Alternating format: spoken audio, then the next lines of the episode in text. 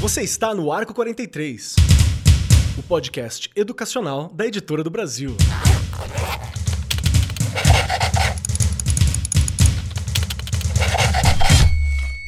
Saudações, saudações para você, meu querido professor, minha querida professora, você que ouve o Arco 43 Podcast. Seja muito bem-vindo, muito bem-vinda, muito bem-vinde, porque hoje o tema é algo que me é muito caro, que me é muito importante, porque quem acompanha aqui o programa já sabe que eu e a Rê, nós temos uma longa história trabalhando nas redes públicas, né? Trabalhando aqui na rede estadual de São Paulo, alguns de nós tivemos experiências nos municípios e por aí vai. Atualmente eu estou também na rede privada, na rede particular de ensino, mas nós estamos aí. Então, discutir tecnologia na rede pública já está acontecendo, é algo muito importante. E que tecnologia é essa? Se está acontecendo, né? Eu me lembro muito de uma tirinha bem antiga, que era a professora no quadro negro escrevendo uma paradinha assim e os alunos escrevendo no caderno. Aí o, a tirinha seguinte era a professora escrevendo num quadro branco e os alunos escrevendo no computador, sabe? Então troca alguma coisa, mas mudou o ensino? Qual é o impacto? Essa é a nossa discussão de hoje. E eu sei que é uma discussão que atinge a todos nós, professores e professoras que estamos por aqui. E para nos auxiliar hoje, eu tenho ela, Regiane Taveira, aquela que é a modernidade, aquela que é tecnológica, aquela que está aqui para nos ajudar, tal qual o Data Show e a televisão na sala de aula. Regiane Taveira, como você está? Pronto o programa? Bora lá, como eu sempre digo, pronta nós nunca, nós nunca estamos, não é? Durante o programa a gente vai melhorando um pouquinho, porque acho que você já colocou aí uma questão que ia, a gente ia precisar de uns cinco, seis episódios. Mudou o ensino? Não é? Há muitas reflexões que a gente pode fazer. Quem está lá na rede pública sabe muito bem do que eu estou falando, mas eu não vou me estender, não porque senão eu já falo tudo que eu tenho para falar e acaba o programa. Né? A gente tem gente que vai ajudar com certeza a gente tirar nossas dúvidas, né? Refletir um pouco mais, esclarecer aí coisas que podem ser melhoradas, que já melhoraram, mas que a gente ainda precisa discutir bastante. E já fica o pontinho aí, não é? Formação, formação. Perfeito, perfeito. E para nos auxiliar nessa discussão hoje aqui, temos duas pessoas de alto garbo e elegância pronta para discutir. Uma delas é a Verônica Teodorov, que é graduada em letras, pós-graduada em língua inglesa em educação à distância. Tem experiência na docência de língua inglesa e literatura inglesa, autora e editora de materiais didáticos e multimídia em língua inglesa também, e é alguém que está aí na sala de aula, lidando com a sala de aula, criando materiais para as diversas realidades de sala de aula, tecnológica, não tecnológica, com duas vezes mais tecnologia, com duas vezes menos, mas está aqui conosco. Seja muito bem-vinda, Verônica. Muito bom te receber aqui. Pronto para o papo? Sempre. Obrigada pelo convite a vocês. Uh, espero que a gente consiga trocar várias figurinhas aí sobre esse tema que é interessante, mas que sempre a gente fica com aquele pezinho atrás para saber está acontecendo, não está? Né? Eu enquanto a professora, eu sei o que eu vou usar em sala de aula, mas e quando eu sou autora? o que eu estou escrevendo vai ajudar aquele professor, vai ajudar aquele aluno? Como que isso vai acontecer na sala de aula? Porque às vezes a gente tem ideias maravilhosas que, quando chega lá na ponta, não conseguem ser efetivamente ah, realizadas, né? as atividades a gente não consegue dar conta porque a gente não tem o acesso à tecnologia que a gente precisa. Então, eu acho que vai ser uma, uma boa conversa que teremos. Perfeito. É isso que você disse agora, é algo que eu admiro muito nos autores daqui da casa, da Editora do Brasil, como você tem essa mente, né, para pensar para as diversas realidades. É algo realmente que seria legal a gente abordar um pouquinho aqui. Muito obrigado, viu? E compor na mesa também temos o Márcio Coelho Reis, que é mestre em Relações Internacionais, graduado e licenciado em História, professor em escolas privadas e na rede municipal e estadual do Rio de Janeiro. Atualmente é professor do Departamento de História do Colégio Pedro II, em regime de dedicação exclusiva e tem atuação tanto na educação básica quanto na licenciatura, exercendo funções de coordenador de curso de, é, de licenciatura, perdão, exercendo a função de coordenador do curso de licenciatura em História do Colégio Pedro II. Seja muito bem-vindo, Márcio, obrigado por topar ter essa conversa, tá pronto para a gente falar se essa tecnologia chegou? Se chegou, chegou como? Tá funcionando? Como é que tá? O que, que falta para gente? Olá, Keller, Verônica, Regiane, tudo bem? Obrigado pelo convite mais uma vez. É, eu não sei se eu estou pronto né, para falar. Na verdade, é um tema que me interessa muito, né, muito, porque eu tenho essa vivência toda que você mencionou aí, né, na, no meu currículo, e passei por diversas experiências, diversas fases, diversas etapas, né? É, já tenho alguma estrada no magistério, então, né, assim, se hoje a gente trabalha, né, montando aula no Prezi ou coisa do gênero, já dei aula com retroprojetor, por exemplo. Então, é, são várias etapas e acho que são, são muitas nuances, né, de como utilizar essa tecnologia, essas tecnologias, como os estudantes têm é, é, acesso a essas tecnologias na escola e fora da escola. Então, acho que tem, tem muita coisa para a gente conversar, acho que vai ser um, um debate bem interessante. Perfeito, Márcio, muito obrigado, viu? Vamos lá. Para começar esse papo, é importante a gente pensar o seguinte: Tecnologia é algo que ela é essencial na vida humana. A linguagem é uma tecnologia, as roupas que usamos são tecnologias, até as coisas que nós não pensamos como tecnologia são tecnologia em alguma instância, né? Foram o ápice da tecnologia humana em algum momento. Então, tecnologia faz parte.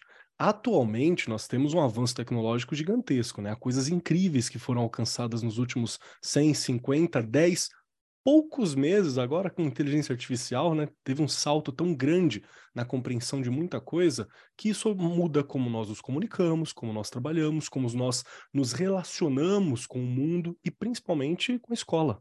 Como que a gente vai se relacionar com o ensino e com a escola? No entanto, quando a gente fala da rede pública do Brasil, que é gigantesco, muitas perguntas acabam surgindo. Por exemplo, essa tecnologia, ela está integrada? Ela já existe? Ela é efetiva? Ela está integrada de maneira efetiva quando existe dentro da escola? Como que está funcionando? Enquanto isso, o mundo ao nosso redor ele passa por muitas mudanças, mudanças rápidas, impulsionadas por essa tecnologia. E muitas escolas ainda enfrentam desafios para se adaptar a essa nova era digital. Embora várias instituições tenham adotado recursos tecnológicos nas salas de aula, a implementação em larga escala ainda é um objetivo distante para muito sistema público. A gente já tem escola que não tem internet, que nem é uma novidade, né? Todo mundo usa, todo mundo tem acesso e nem é uma novidade. E tem locais que você não conseguiu chegar, não chegou para alguns estudantes. Como que a gente vai trabalhar esses temas, por exemplo? Então, na hora de explorar essa temática, é importante considerar não apenas a disponibilidade dos dispositivos tecnológicos na sala de aula, mas a capacitação de professor, forma efetiva, infraestrutura, é, rede de inclusão digital, todos os estudantes. Como que nós vamos fazer? E a ideia hoje é refletir um pouco sobre como a tecnologia está nas escolas e como contribuir, como usar ela para contribuir na diminuição da desigualdade, das facilidades educacionais e por aí vai. E para começar essa pergunta, Regiane Taveira. Bora qual lá. é, qual é o objeto tecnológico da escola que você mais sente saudade porque não é usado mais e nem é considerado tecnológico mais? Qual que você sente saudade? Você ah, era tão legal aquele lá. Ai, meu Deus, vamos lá. Você tá falando e eu lembro aqui, olha isso, não é? A gente brigava para ter, porque da minha época era um mimeógrafo. Fantástico, ainda acho que é mágico, o mimeógrafo, Tá. porque uma folha não é do nada, parece E tinta ali. tinha um só na escola. E a gente brigava para ter um por sala de aula. Olha isso, não é? Numa época que aí, né, a, gente também queria TV na sala. Olha só. Né? Como se eu tivesse uma TV na sala quando eu comecei a lecionar, gente. De tubo, de tubo, né? De tubo, já estaria, ó- estaria ótimo, não é? Mas olha só, olhando, né? Você fez uma pergunta que me fez refletir sobre milhões de coisas, não é? Porque eu começo a dar aula ali no comecinho de 1900, né? de- dos anos 90, e aí o mimeógrafo era tudo, mas gente, já tinha muita tecnologia para frente, né? Muito, muito mais do que a gente tinha ali à nossa disposição. Por quê? Porque, infelizmente, demora anos-luz na escola. Isso tenha certeza, demora anos-luz. As coisas acontecem de forma muito devagar, né? E aí, eu vou entrar agora já aqui apimentando. Pensa bem. Né? Quando a gente, eu tenho discutido muito essa questão de tecnologia na escola, eh, sei que preciso fazer formações com os meus professores, porque eu também não sou aquela coisa que jogo pro go- só né, para quem eu brinco, né, para os deuses. Não. né? O pessoal lá de cima tem sim a sua obrigação, mas eu, como diretora de escola, tenho a minha obrigação de formar meus professores, meu coordenador, né, para ficar uma coisa mais é real, né? Mais perto. Mas se a gente for pensar em tecnologia, né? Papert nasce em 1928, discute em 1960, ele era, né? Totalmente a favor do computador e dizia que todos os alunos teriam computador em sala de aula em 1960, tá? E aí hoje eu me vejo em 2023, olha isso, com muitos professores que ainda têm medo dessa ferramenta. Medo. E aí você fala, Regiane, medo? Medo. Medo de enfrentar este medo, medo de usar, porque eu só vou perder o medo usando, não é? Medo, até as poucas formações que a gente faz para ele se sentir um pouquinho mais seguro, ele tem medo. E aí eu vou usar um dado real que eu tenho, tá? Eu tenho mais de 30 professores na minha escola. Né? E elas sabem que eu estou trabalhando essas questões com elas. E tenho seis que têm coragem de montar aula. Gente, não estou falando de ligar o notebook e fazer uma prova, tá? Eu estou falando de você montar uma aula, de você trabalhar com o seu aluno, de você mostrar ali que aquela ferramenta vai fazer com que ele pegue o conhecimento que ele tem e produza novos conhecimentos, né? que vai além da caixinha. Então eu me vejo ainda muito engarra... eu me vejo com o mimeógrafo na mão. Porque para eu usar o mimeógrafo, aprender a usá-lo demorou muito. Uhum. As provas saíam cheias de tinta, era super difícil de fazer aquilo ali ficar dar certo. Eu usava era três, quatro, cinco stencils para fazer, né? Porque não dava certo.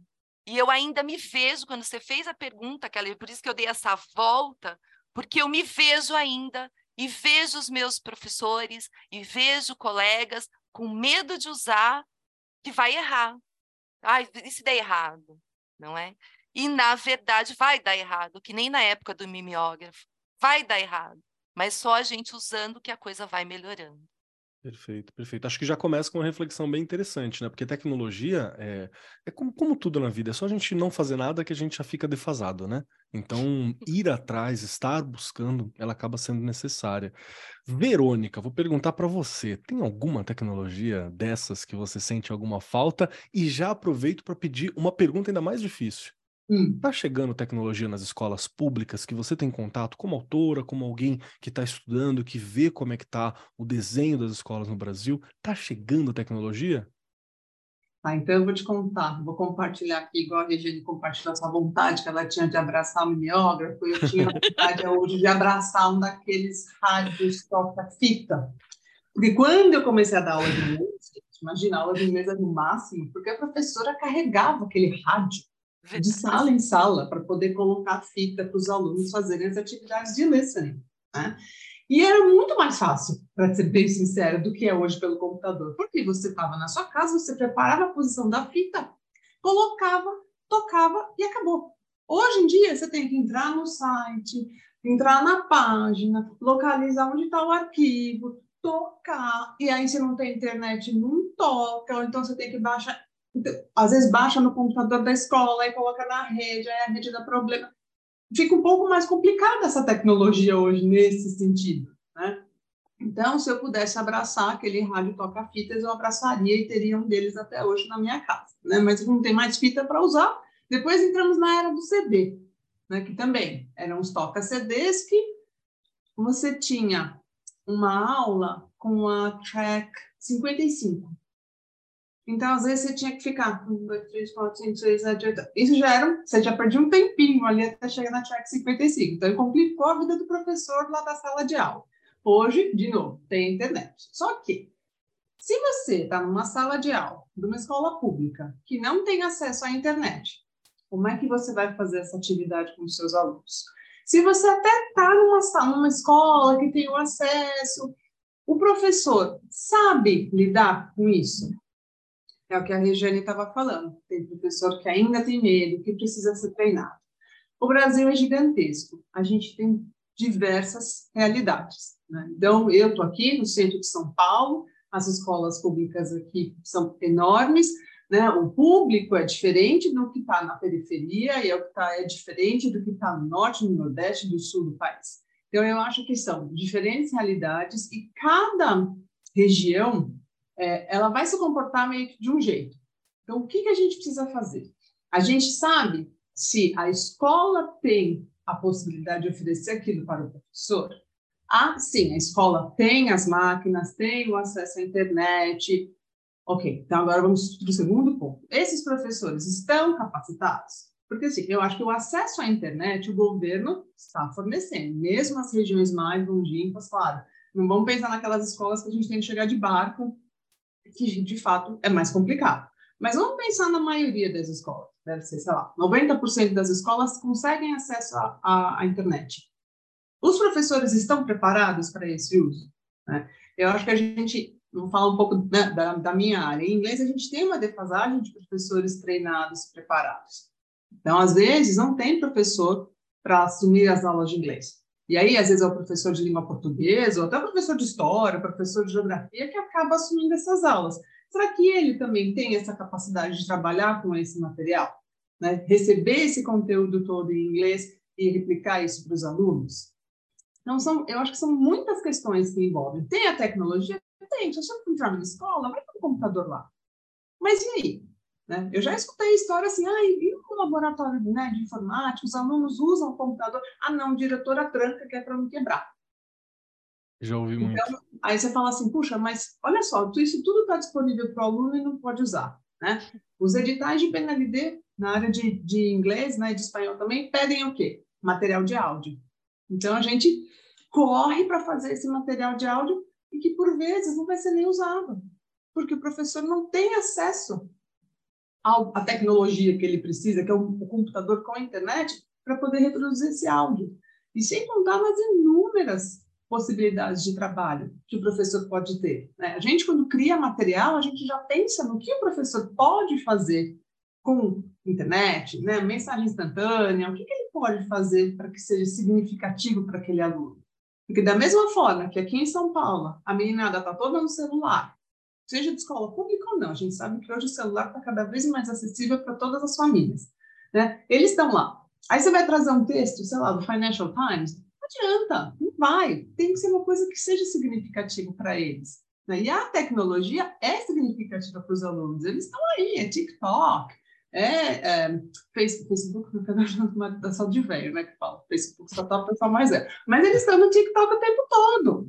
E aí, o que, que a gente faz? Né? A gente usa dessa tecnologia e aproveita para trazer para a sala de aula que seja significativo para eles, que eles aprendam alguma coisa com isso. Então, Perfeito. eu acho que tem os dois lados, que ela tem sim, está disponível, mas saber se ela tá, está sendo usada e se o professor está preparado para isso.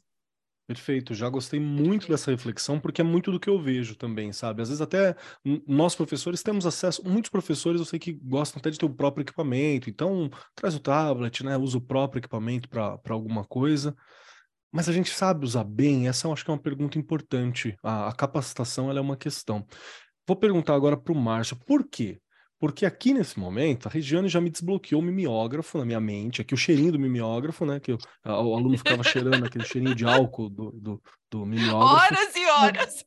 Ficava a sala inteira. Né, gente, saudade desse cheirinho. Para quem, quem não sabe, o que é o, o mimeógrafo, ele era uma uma peça gigante de ferro e plástico que a pessoa tinha que ficar girando uma manivela e ela carimbava praticamente uma folha na outra, assim, um determinado desenho. Você colocava muito álcool e um stencil, né, para poder transferir um conteúdo para o outro.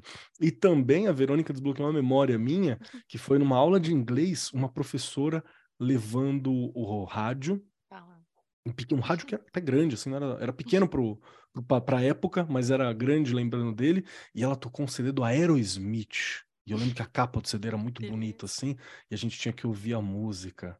E eu ficava, nossa, que da hora. Então eu tô lembrando umas coisas legais. Márcio, que memória você vai desbloquear aqui para mim? E eu quero aproveitar e te puxar uma outra questão.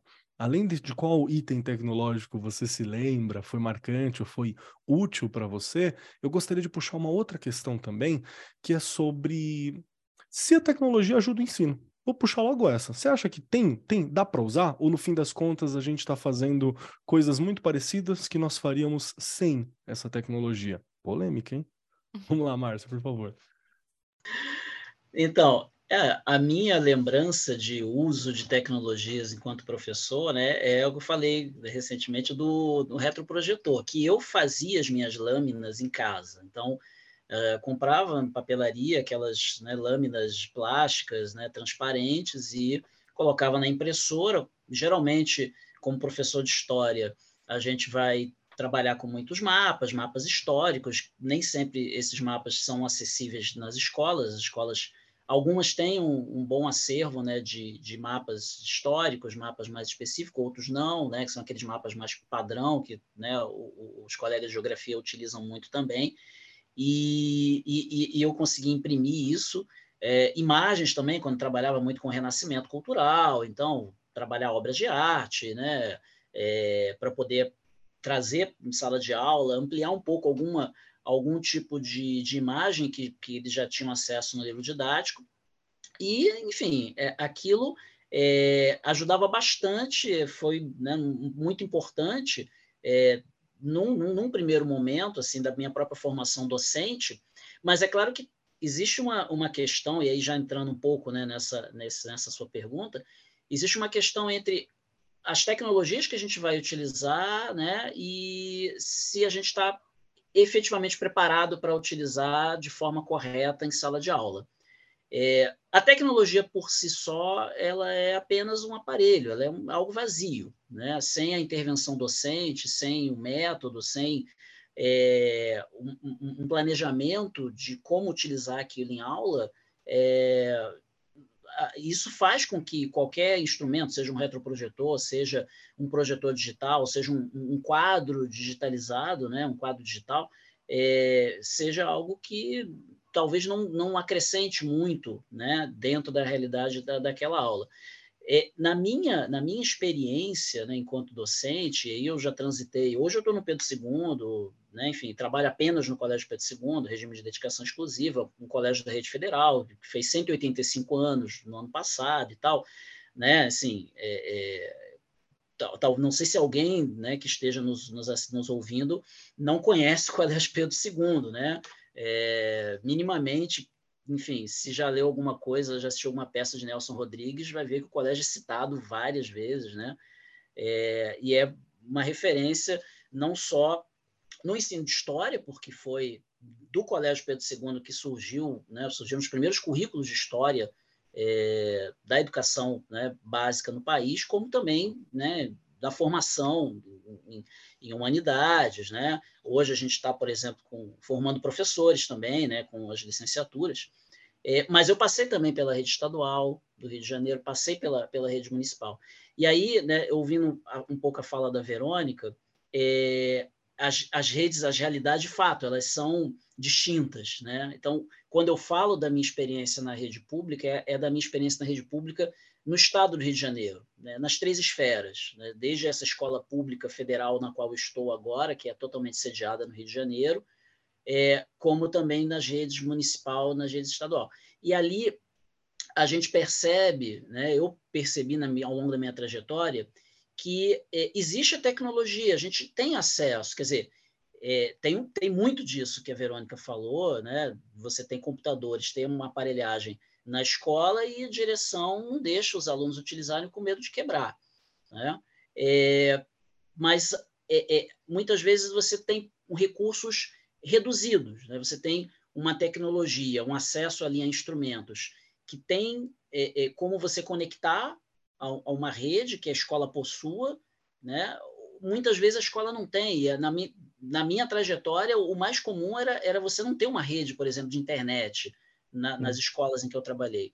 Então, o trabalho fica muito reduzido, fica ali né, muito pela metade. Você tem, por exemplo, acesso a, a, a, um computador, seja um notebook da própria escola, seja o, um, o aparelho que você vai trazer de casa, mas muitas vezes não tem como trabalhar com recursos como o YouTube, né, ou como algum outro recurso midiático que os próprios estudantes já estão muito acostumados a utilizar, porque você não tem acesso à rede. A escola muitas vezes tem uma rede só interna, que só funciona né, para a parte administrativa mesmo da escola, ou ela, a rede está com algum problema, né, e, enfim. Então, são, são muitas é, é, questões e que é, dificultam, né, sempre me dificultaram o, o, o uso que eu gostaria de dar a, a essas tecnologias quando eu né, procuro levá-las para a sala de aula. Né?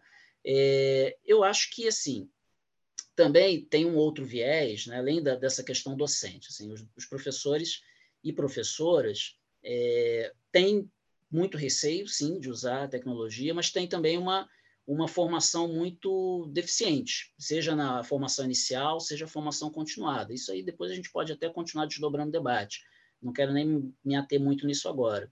Mas os estudantes também têm né, uma espécie de, de letramento digital é, parco, né, insuficiente para o tipo de utilização que a gente precisa que, que, que, que tenha dessas tecnologias em sala de aula. Né? Isso, isso, também é um ponto interessante, né? um ponto importante que, que muitas vezes aparece como uma dificuldade para a gente trabalhar, fazer algum tipo de trabalho né, com tecnologia de informação em sala de aula, porque o estudante está muito acostumado a utilizar a rede social, TikTok, etc. e tal, e a gente apresenta né, algum recurso, alguma coisa diferente em sala, e ele fica meio sem, né, ou não desperta interesse, ou não sabe como utilizar aquilo, não sabe fazer uma atividade, tem uma, uma certa dificuldade.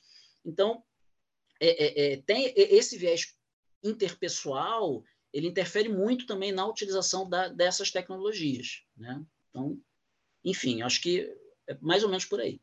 Não, gosto muito, gosto muito, porque vou, vou dar um exemplo também de uma, de uma, questão particular, que é um exemplo anedótico, né, gente? Porque vai ser da, algo que eu vivi, mas que, que, que reflete muito essas questões que a gente está discutindo é, por exemplo, sobre esse letramento parco, tanto dos estudantes quanto o nosso, né? Que quando a gente sai da universidade, a gente já está defasado, tá? Para tecnologia. É isso. Você saiu da universidade, acabou de sair, pôs o pé para fora, já lançaram alguma tecnologia nova, alguma coisa, uma nova rede social, alguma nova proposta, um novo aplicativo, uma nova tecnologia. Assim. Então, vai acontecer da gente ficar para trás. O próprio exemplo é o TikTok. Nós já recebemos professores TikTokers aqui gravando com a gente. Eu falei, eu vou fazer, fiz o TikTok naquele dia. Eu não consigo usar o TikTok. Assim, eu não consigo nem usar, quanto mais produzir coisa para ele. Eu tenho dificuldade, uma parada aqui de, de costume, de hábito, de linguagem, né? Então, precisaria parar um dia estudar o TikTok para que, que eu compreenda. E mesmo nos estudantes, tem várias questões. Eu vou dar um exemplo, a Rê pode acrescentar também, porque ela também está na, na, rede estadual de São Paulo, do estado de São Paulo, que foi a criação do aplicativo, que é o CMSP, que é um aplicativo muito legal para troca, para ver aula, para comunicação. Ele, a, ele é quase um, um super app, assim, para fazer prova, tem várias coisas. E aí a gente vai conversar com a molecada e ou o celular está cheio, porque é um celular um pouco mais antigo de muitos deles, não consegue acrescentar aquele programa em alguns. Aí o Estado conseguiu alguns tablets, né, para quando essa situação acontece. E mesmo assim existe a falta do saber utilizar do hábito, porque é um novo aplicativo com uma nova linguagem, é uma questão de user experience mesmo, assim, como que eu vou utilizar essa, essa plataforma, esse conteúdo. E também tem estudantes que nesse, nesse, nesse conhecimento que é defasado, porque não recebe uma instrução né, específica para um letramento digital, já aconteceu, de, por exemplo, várias das minhas aulas elas estão no Notion, então, todas as minhas aulas não são mais apresentações, elas são textos corridos, em tópicos, que eles podem acessar quando quiser. E vários deles procuram no Google, no buscador só. Não, gente, tem que. Existe um lugar chamado barra de URL. Você coloca aqui o endereço do site, que é porque eles não utilizam. Tudo é só pergunta para o Google e o Google devolve, né? E tudo isso é questão de uso mesmo, é questão de uma educação para o uso, que é uma questão. E eu queria ouvir você, Rê, um pouco sobre o que você está achando dessa parte inicial do nosso papo. E, de novo, quero puxar para você a questão que você é uma das grandes defensoras no Brasil. Tem muitos outros, mas a Rita está sempre muito vocal nessa questão, que é sobre a capacitação do professor. Que às vezes o professor não tem capacitação para usar aquele conteúdo também. E é difícil, porque a gente, bom, a gente vai envelhecendo, né? Vai ficando complicado de utilizar algumas coisas mesmo. A gente vira o tiozinho que fica, né, mexendo com o dedinho assim, né, afastado. Então tem uma, uma dificuldade. Vamos lá, Rê, quero te ouvir um pouquinho. É, a gente, eu olho, o que eu vejo vejo, né? Qual a realidade que eu vejo da escola? É, os alunos, eles sabem sim mexer em celular, nos jogos, aquelas coisas que, nas coisas que eles, eles nasceram nessa época, né? De pegar um celular e tá ali o celular, eles já sabem usar, enfim. Só que há coisas que nós, lá na escola, precisamos ir é, aperfeiçoando, melhorando com este aluno. E para isso, você tocou no pontinho. Então, o professor tem que estar tá muito mais preparado, não é? Para poder ajudar. Você vê uma coisa simples, você estava falando agora e eu lembrei. Tem aluno que não sabe usar um Word. Ele sabe fazer mil coisas muito além, mas ele não consegue digitar um texto no Word. Ah, o que, que é isso? Como que é isso? Entende? Então, assim, algumas coisas que o professor, ah, Regiane, parece uma coisa tão pequena, não é. O professor, ele tem que ir ensinando. Então, olha, que nem você falou do aluno. Olha, você vai aqui, né? É assim. Aí eu vou, eu vou fazer uma relação muito besta que eu já contei aqui. A questão de estar tá escutando uma vez num lugar que eu estava viajando, uma pessoa falando sobre é, a escrita. Ai, senhores já, tá? Tudo terceira idade. E eles falando, ah, mas é, tem que ensinar hoje em dia, eu não esqueço isso, com rótulo, com não sei o quê, com não sei o que lá. Foi bem quando começou a questão do construtivismo. Aí eu lembro de um senhor que não é da área da educação, ele fez assim. Primeiro tem que ensinar a pegar no lápis. sabe? Porque hoje a gente acha que a criança chega lá, o moleque chega lá, a menina chega lá, e ele já sabe pegar no lápis. A mesma coisa eu faço essa relação com a tecnologia. Parece que eles sabem muito, mas a gente tem que ensinar o beabá Sim, porque há crianças que não sabem. Então, se ele precisar que eu pegue na mãozinha dele para pegar ali no lápis, eu ainda vou fazer isso.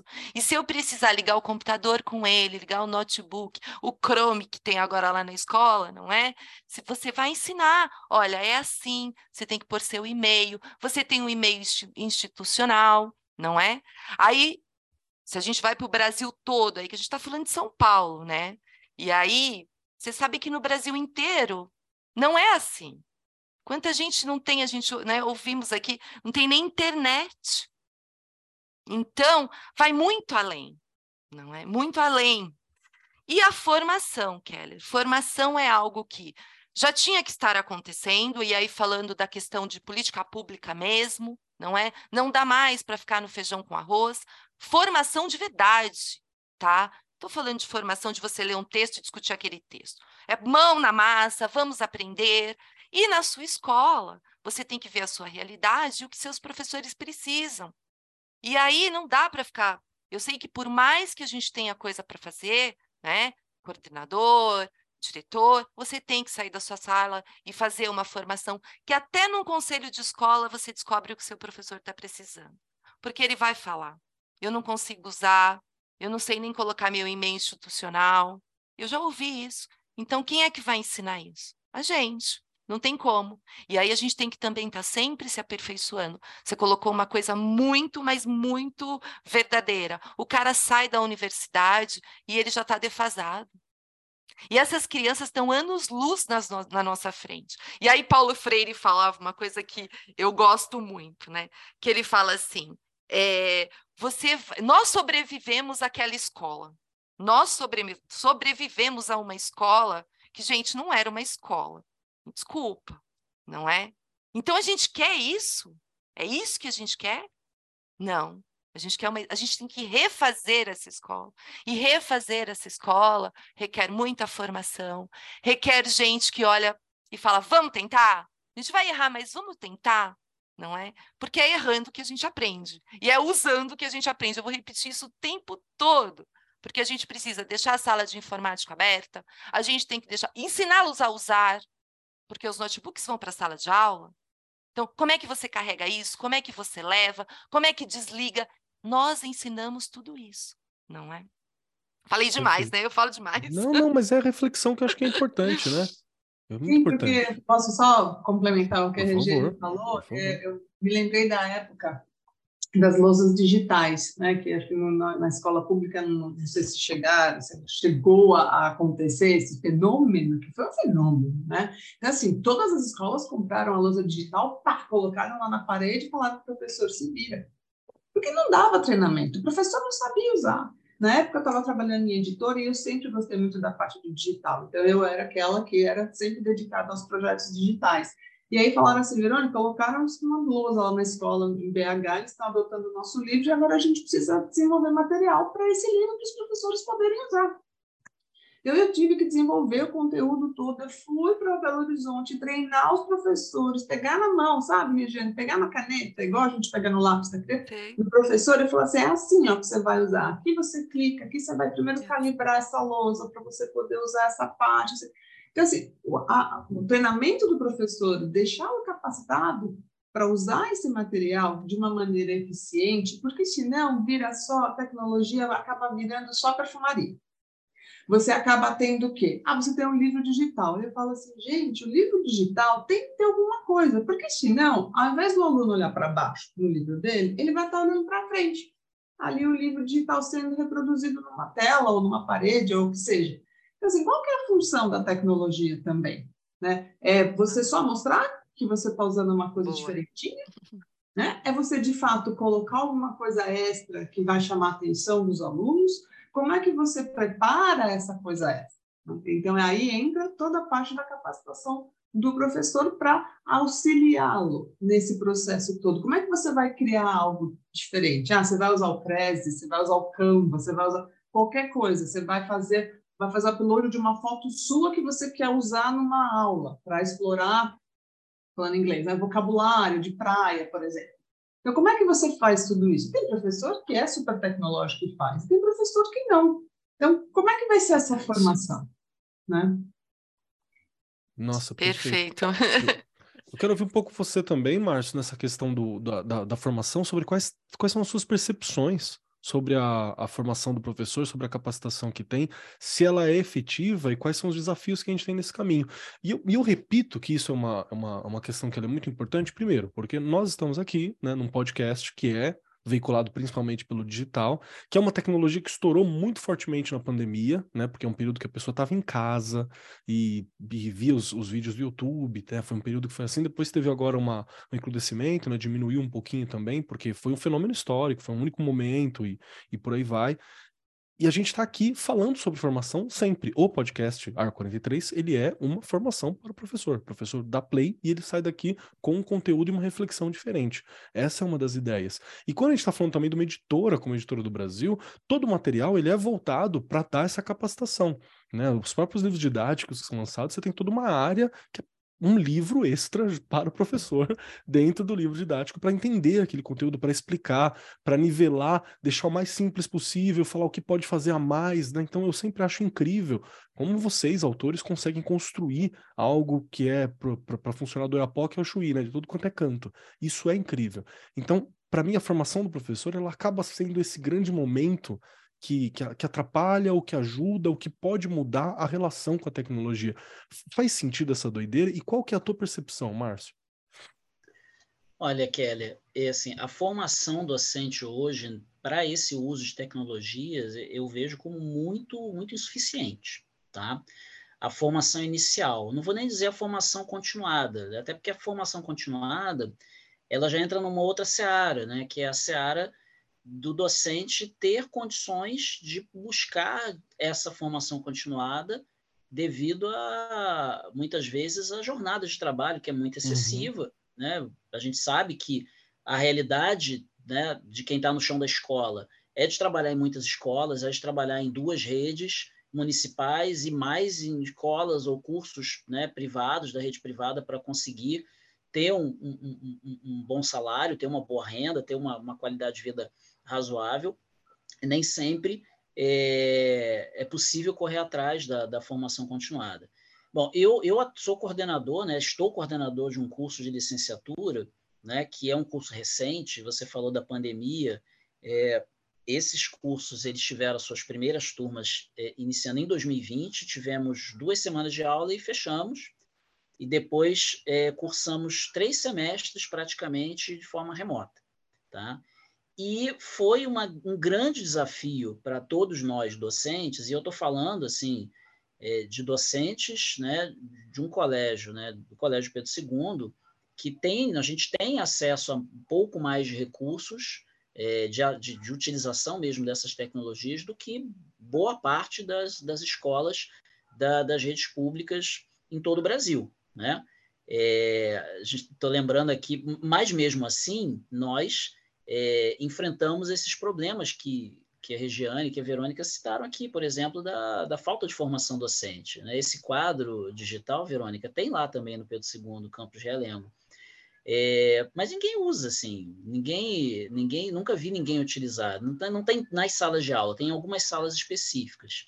É, eu fui é, é ver alguém utilizar, algum professor utilizar, não, não no meu ambiente de trabalho, mas quando eu fui fazer um curso de inglês, um curso privado de inglês, que aí né, a pessoa usa, usou com modo desenvoltura e tal, o quadro, eu fiquei olhando assim, ah, legal, é assim que funciona.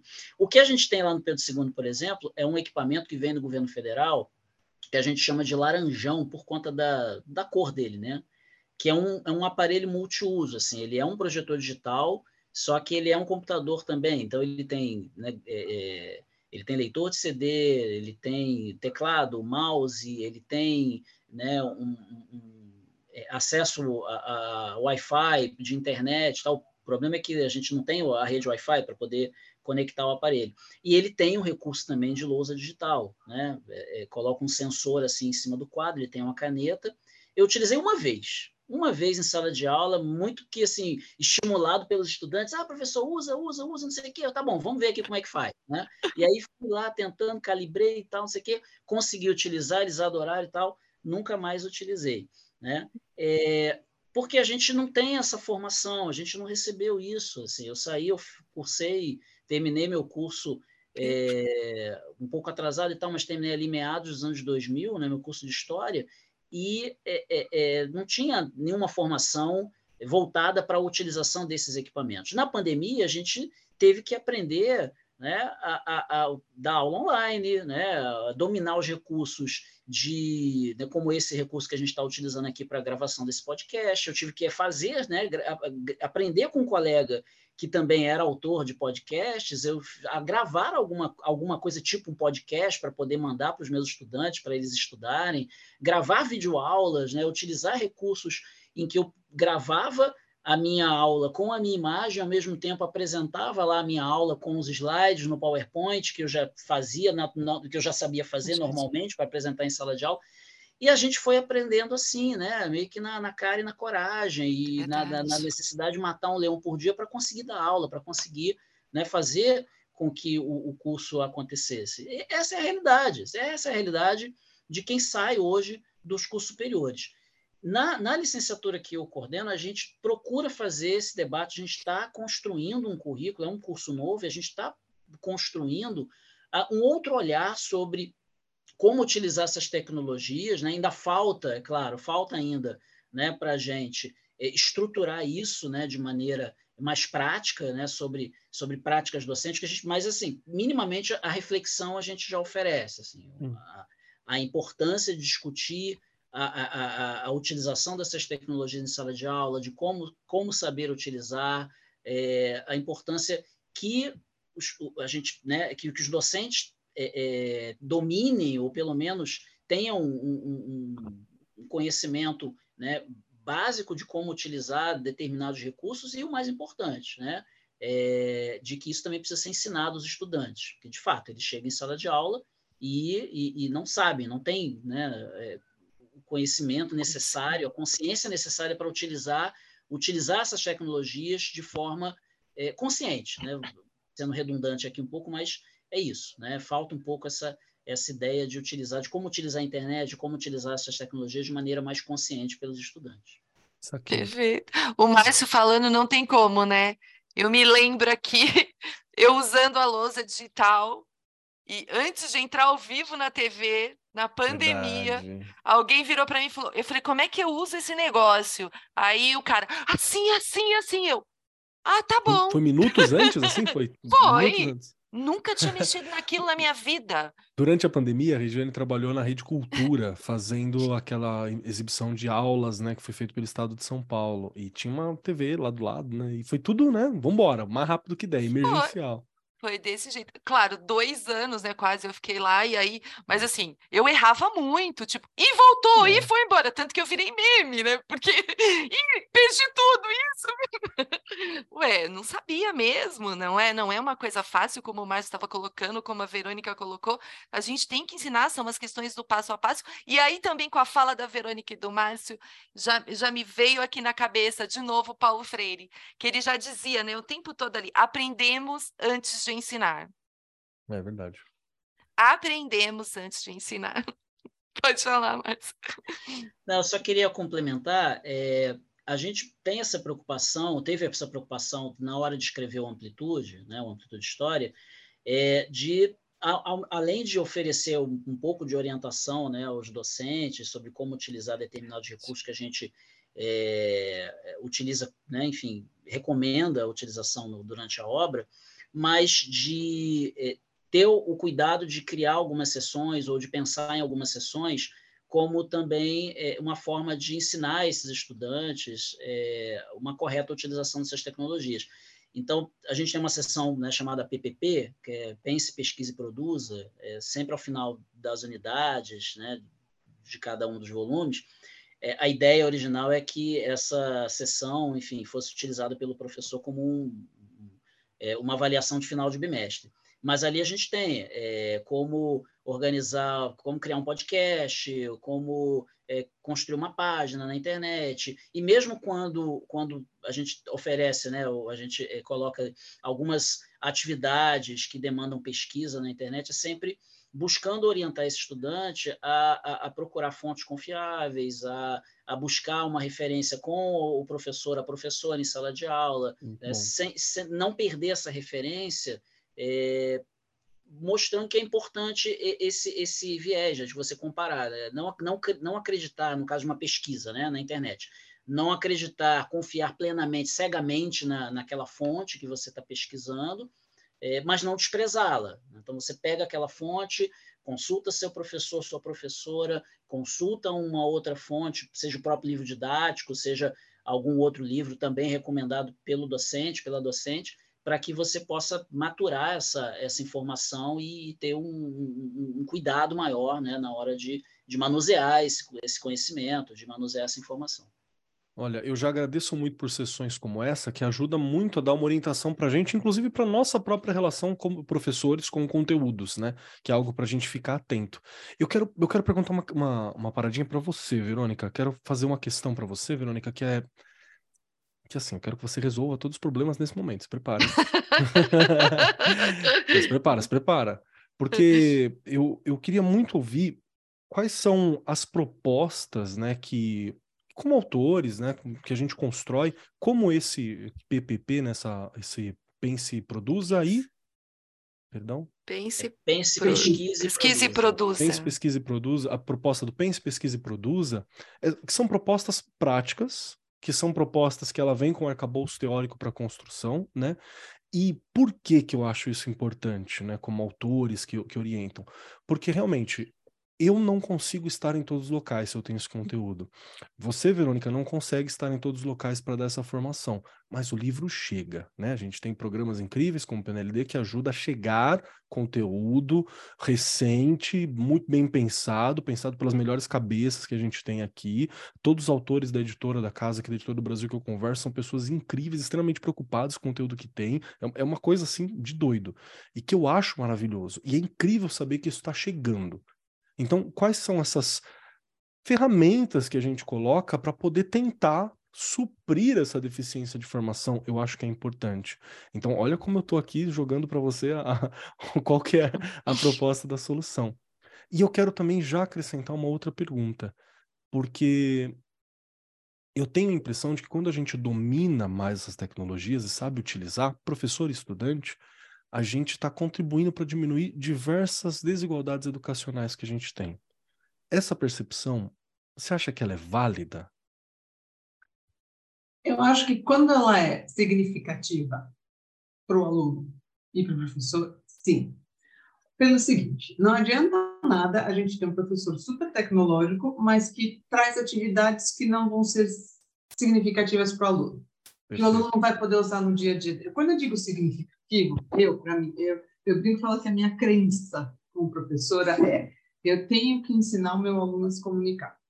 Isso tem que ser significativo para ele. Então, ele, por exemplo, ele vai ter uma oportunidade de viajar para o exterior, então ele vai precisar saber se apresentar, né, fornecer dados pessoais, perguntar como ele chega em algum lugar e compreender essas informações de uma outra pessoa. Isso é uma coisa significativa. Ele consegue ver o uso do idioma em contexto. Se você traz uma super mega atividade usando todos os recursos tecnológicos, mas às vezes é uma coisa que o professor acha legal para ele, mas que não é significativo para o aluno. Então você não vai adianta se você estiver numa escola top ou numa escola de menor poder aquisitivo, numa escola pública que seja nota 10 ou numa escola que não vai fazer diferença nenhuma. E a desigualdade vai continuar, porque ninguém vai aprender. Então, eu acho que não adianta, aí de novo, eu, eu bato na tecla da tecnologia como perfumaria. Não adianta você só trazer uma atividade que solta glitter, que pula, que vê, se o aluno não vai aprender nada com aquilo.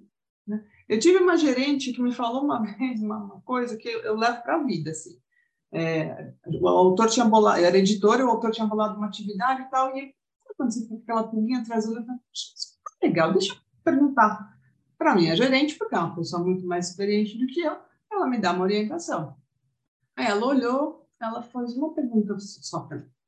O que, que o aluno vai aprender de inglês com isso? Deu aquela coisa assim, sabe? Isso, agora, eu levo para a vida. Então, quando você pensa assim, ah, o recurso tecnológico vai diminuir a desigualdade, vai, mas vamos pensar, o que, que o aluno vai de fato aprender com isso? Se ele vai aprender algo, claro que vai diminuir essa desigualdade, ele vai conseguir de fato aprender. Então, muitas vezes, quer dizer, muitas vezes o autor, enquanto está escrevendo, esquece ali do objetivo final, que é sempre o aluno. Né? Porque entra numa vibe e pega uma coisa que às vezes está muito na moda, quer colocar no livro para deixar o livro mais né, moderno, mas esquece. O que, que o aluno vai aprender de inglês com isso?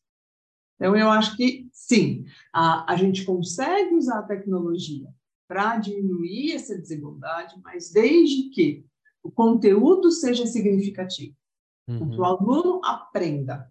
Porque senão, tecnologia, livro, lousa com giz, lousa digital, nenhuma é. delas é. vai, vai ter efeito eu acho que a gente não perder aquela, aquela ligação que, inclusive, o Márcio falou muito bem também no começo, né? Que o foco é a educação, né? É a educação que reduz a desigualdade. A tecnologia ela tem que facilitar o processo da educação. Né? Exatamente, né? ele vai ser um meio, ele vai ser um facilitador, mas Isso, se a gente não confunde, é o fim. já era. Exatamente. Perfeito, é o que o aluno vai aprender, de fato. E isso tem tudo a ver com as ferramentas que vocês constroem como, como é, editores, como autores, né? Justamente isso, é sempre com essa pergunta, né? Essas ferramentas que eu estou colocando, elas estão elas ensinando? Que, que de inglês ela vai me ajudar Exatamente, a passar? Exatamente, né? porque senão eu falo, você só muda a mídia.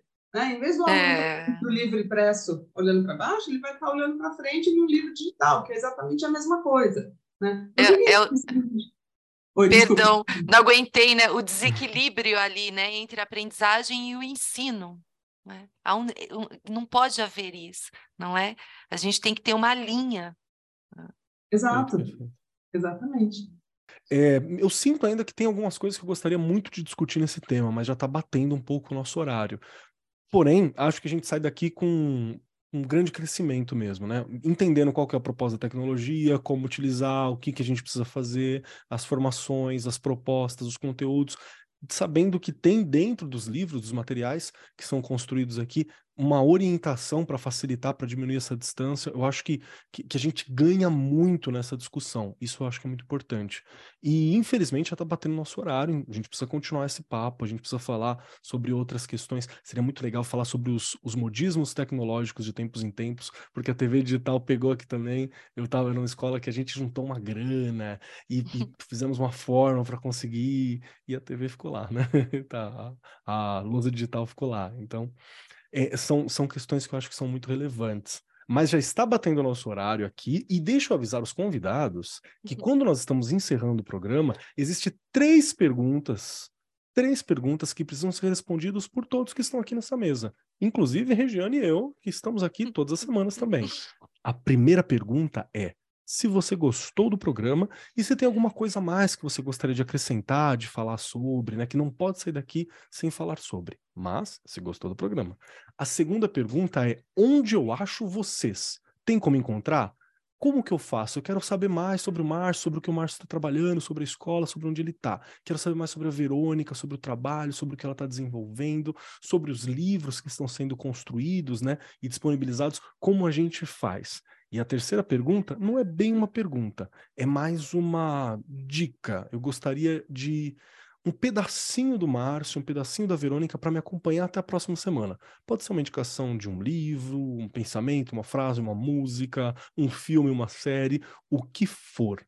Mais um pedacinho de vocês para que ajude a gente a sustentar essa relação por mais um tempinho. Então, para dar tempo dos nossos convidados pensarem, Regiane Taveira, você gostou do programa? Onde eu te acho? E que pedacinho da Rê vai ficar conosco dessa vez? Bora lá. Como sempre, eu vou repetir uma frase que já está virando até, né, é clichê. Tem que fazer mais, precisamos de mais, precisamos discutir mais. Como eu disse lá no começo, a gente nunca está pronto, mas a gente termina o programa com um pouquinho mais. E esse pouquinho mais já ajuda muito, não é? Porque essas discussões a gente não tem lá na escola, não dá tempo de ter lá na escola. Então a gente vai aprendendo, por isso que realmente aqui é uma das ferramentas aí de formação que todo professor e toda professora deveria usar, como já estão usando, que eu recebo muita coisa aí durante a semana, que é bem legal. Obrigada aí a quem nos escuta, porque é uma delícia. Ouvir até crítica, né? Aquela crítica aqui, ô Regiane, não é? A gente precisa disso também, porque é nas discussões que a gente sabe que as coisas né, vão melhorando, e além disso, ninguém vai pensar igual a gente. E nem é isso que a gente quer. Aliás, a gente quer realmente que as pessoas saiam das, das caixinhas e pensem do jeito que elas querem pensar, não é? E melhorando a cada dia. Bom, Estou aqui no Arco 43, eu estou empolgada, né? Estou aqui no Arco 43, gente. Estou lá no Instagram, no Facebook e lá no chão da fábrica, que é a escola, onde a gente tem todo o poder de transformação. E fica aí, né? Eu vou dar duas.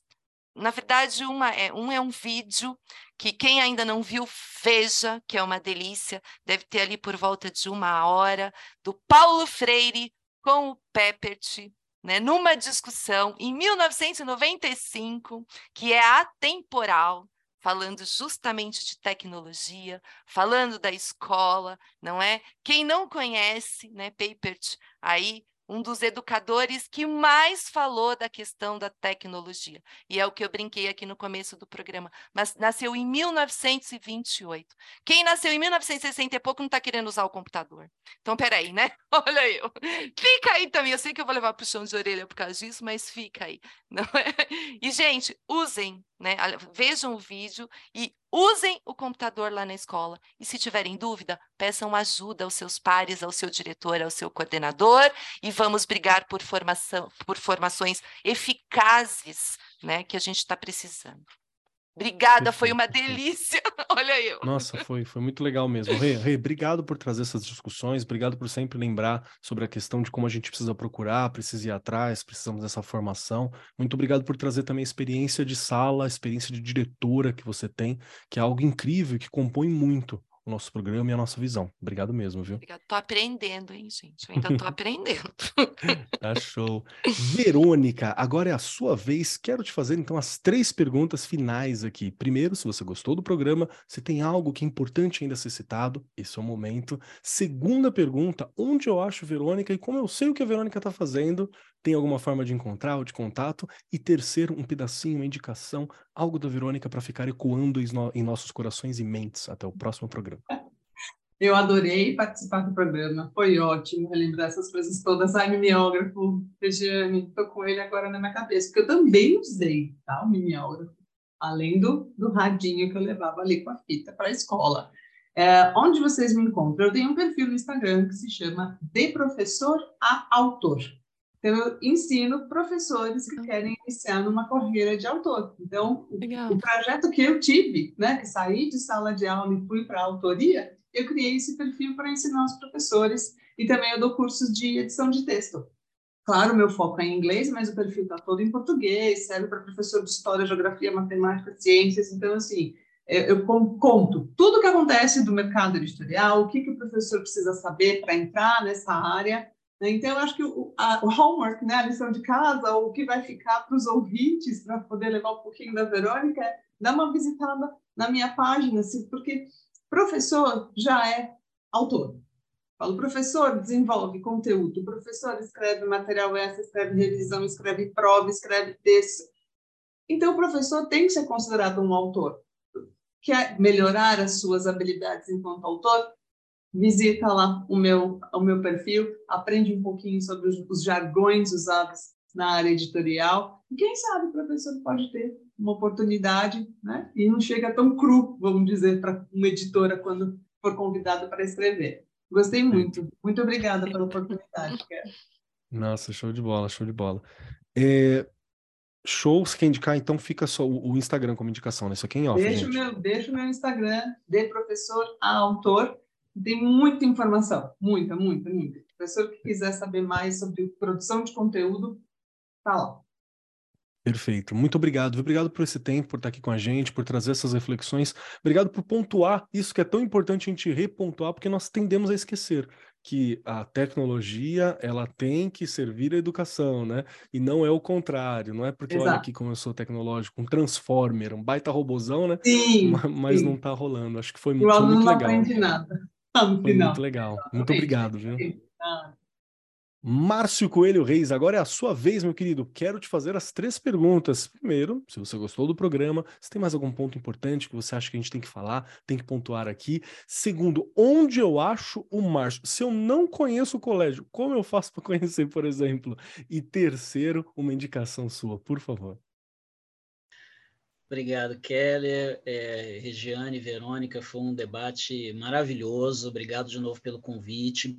É, eu queria assim acrescentar que, é, de fato, as tecnologias por si, sem a intervenção docente, sem o método adequado, é, elas não contribuem em nada né, para a melhoria da educação. Então, a, a, intervenção, a participação docente é fundamental. É, assim como é, qualquer política pública que envolva é, a inclusão digital nas escolas, ela não funciona se ela não tiver um viés de médio e longo prazo e se ela não vier acompanhada também, aí a gente está falando de escolas públicas, de, das, das políticas públicas de desenvolvimento social.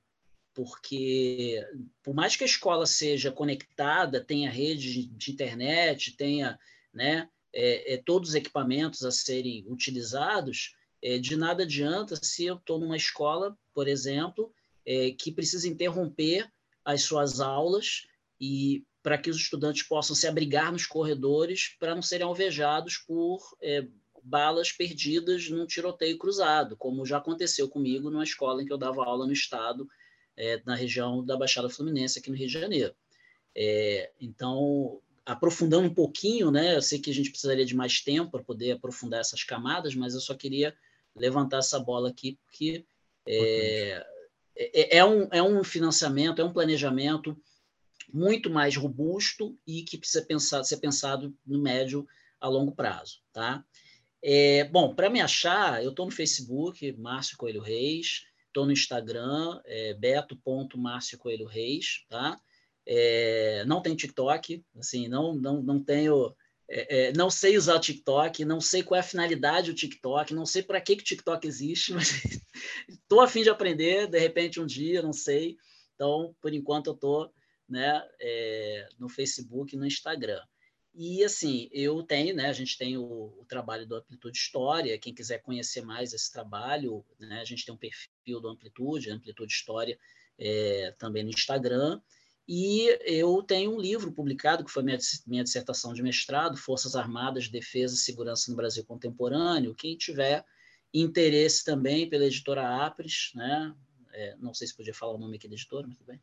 É, então, é, pode procurar também é, em lojas virtuais, né? pode me procurar pessoalmente também, que eu ainda tenho alguns exemplares, quem tiver interesse, tá legal? E é, eu queria deixar, assim, como recado né, final, duas coisas. Uh, primeiro, uma reflexão né, para todos e todas né, que são colegas de sala de aula. Somos profissionais de educação, a gente não pode esquecer disso, né? É, então, a gente falou muito aqui de capacitação, de formação para a utilização de tecnologias de informação.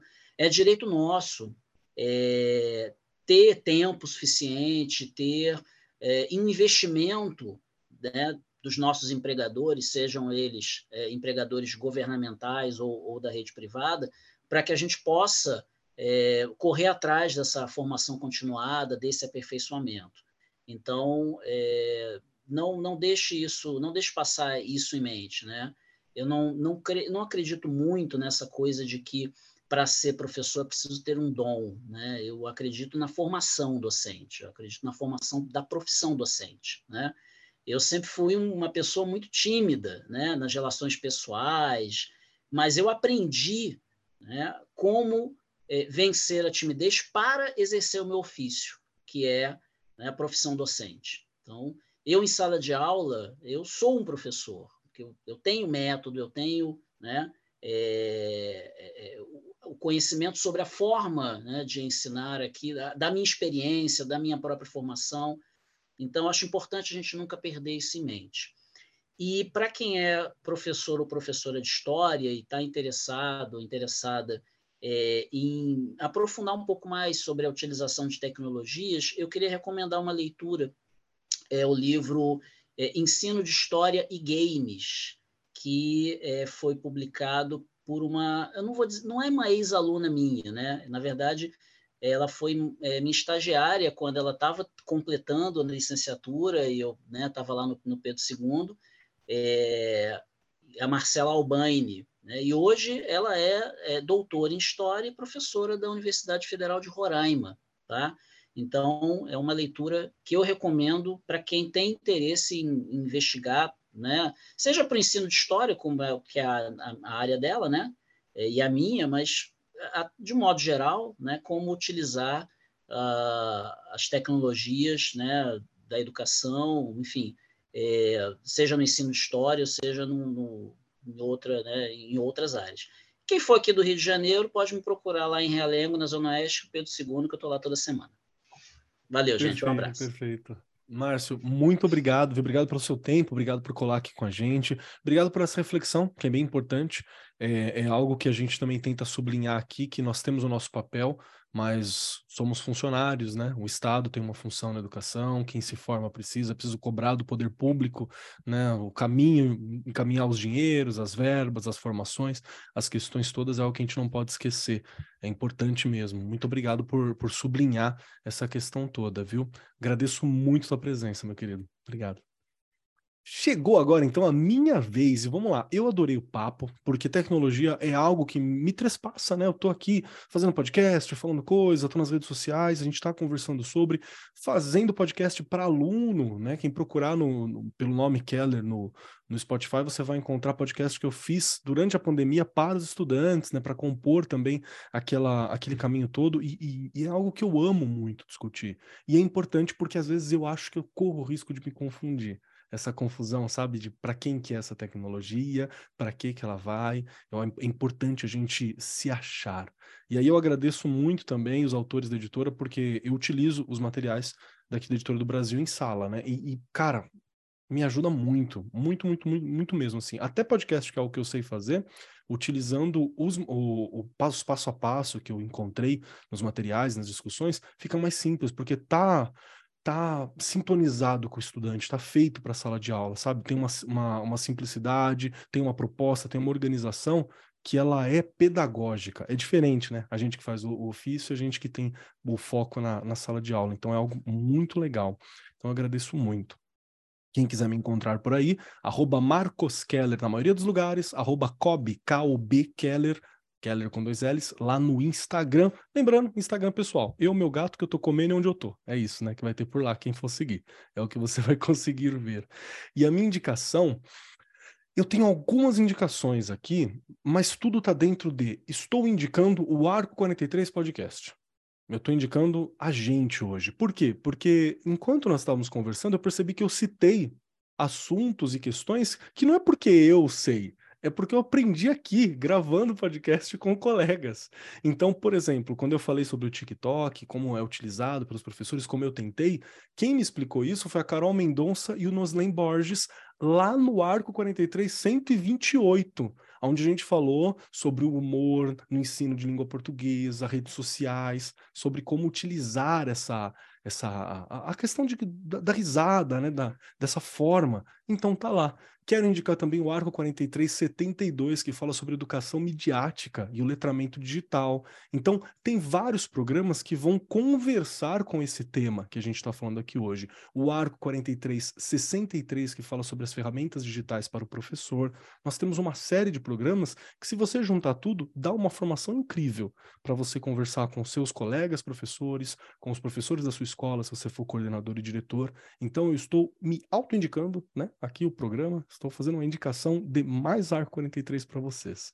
Acho que é muito legal porque me ajudou. Então, esse é meu objetivo aqui. No mais, muito obrigado a todos, obrigado a essa mesa, obrigado à equipe que está por trás, obrigado à editora do Brasil que disponibiliza esse tempo, essa formação específica. Eu sou Marcos Keller e até semana que vem. Este programa foi apresentado por Marcos Keller e Regiane Taveira. Gravação e edição Agência Bowie. Produzido pelo Departamento de Marketing da Editora do Brasil. Gerência de Marketing Helena Poças Leitão. Coordenação de Marketing Lívia Garcia. Siga-nos nas redes sociais: facebook.com barra Editora do Brasil, twitter.com barra Editora do Brasil, instagram.com barra Editora do Brasil underline oficial e youtube.com barra Editora do Brasil. As opiniões expressas no programa são de responsabilidade dos respectivos convidados e não expressam necessariamente a opinião da Editora do Brasil ou de seus colaboradores.